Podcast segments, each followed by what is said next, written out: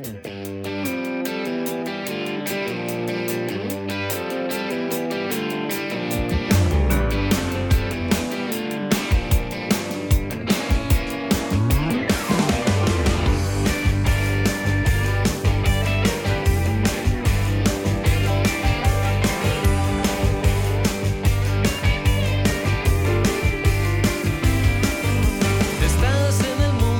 6 y 56 minutos de la mañana, momento de saludar, como todos los días, a Coldo Campo, Egunon. Egunon. Hoy te traemos un encuestador, una de estas personas que va por la calle y sube vídeos luego a TikTok, que hace mucho que no hablamos de este panorama, porque a mí me ha resultado que es un auténtico payaso. Hay que hablar así. Eso es. Bueno, bueno, pues bien, empezamos bien. Eh, le gusta ir provocando normalmente. Lo que suele hacer es ir a manifestaciones eh, pues, eh, con las que, digamos, es, está opuesto políticamente y entonces va a preguntar cosas y a provocar un poco. Como pues quizá esta semana no ha encontrado una que se le ponga demasiado porque el foco se ha puesto sobre todo en, en, en Ferraz y seguramente pues estaba bastante en sintonía con los manifestantes, pues ha ido directamente hoy a la universidad a preguntarle a la gente. Así. Sí, sí, ya verás. ¿Qué estáis estudiando? Sociología. Primero, entiendo. Sí. ¿Y qué tal la carrera? Bueno, de momento bien. ¿Bien? Sí. ¿Facilito? Sí. Las malas lenguas dicen que es muy fácil. ¿Es muy fácil?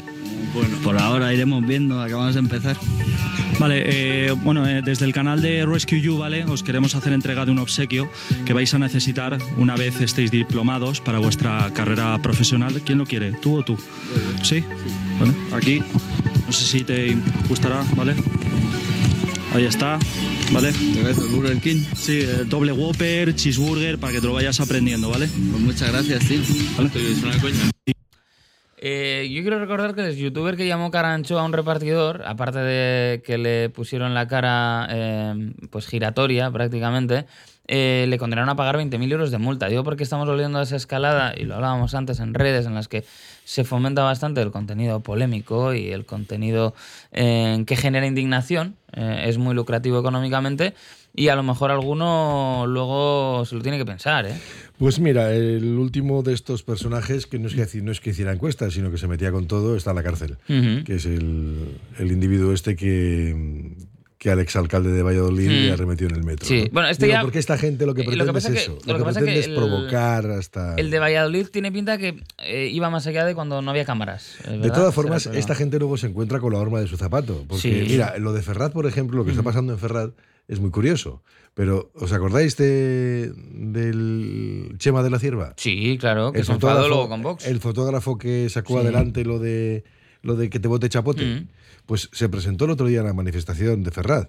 Mm, Se presentó con una bandera con pollo, con un pollo. Y claro, los cayetanos que estaban allí no eran de su cuerda. Le y, abuchearon. y le echaron de la manifestación. Es verdad que está habiendo gente que se está enfrentando a los, eh, Claro, y a los está, y violentos. está el Y eso es hombre así, que dice que, que me han expulsado de la manifestación. Sí. Está el hombre ahora compungido por ahí, ¿no? Y este es el, ideólogo- el ideólogo de uno de los lemas más usados por la ultraderecha, expulsado de esa manifestación. ¿no? Pues tendremos que de consumir todo, contenido de perros en Twitter.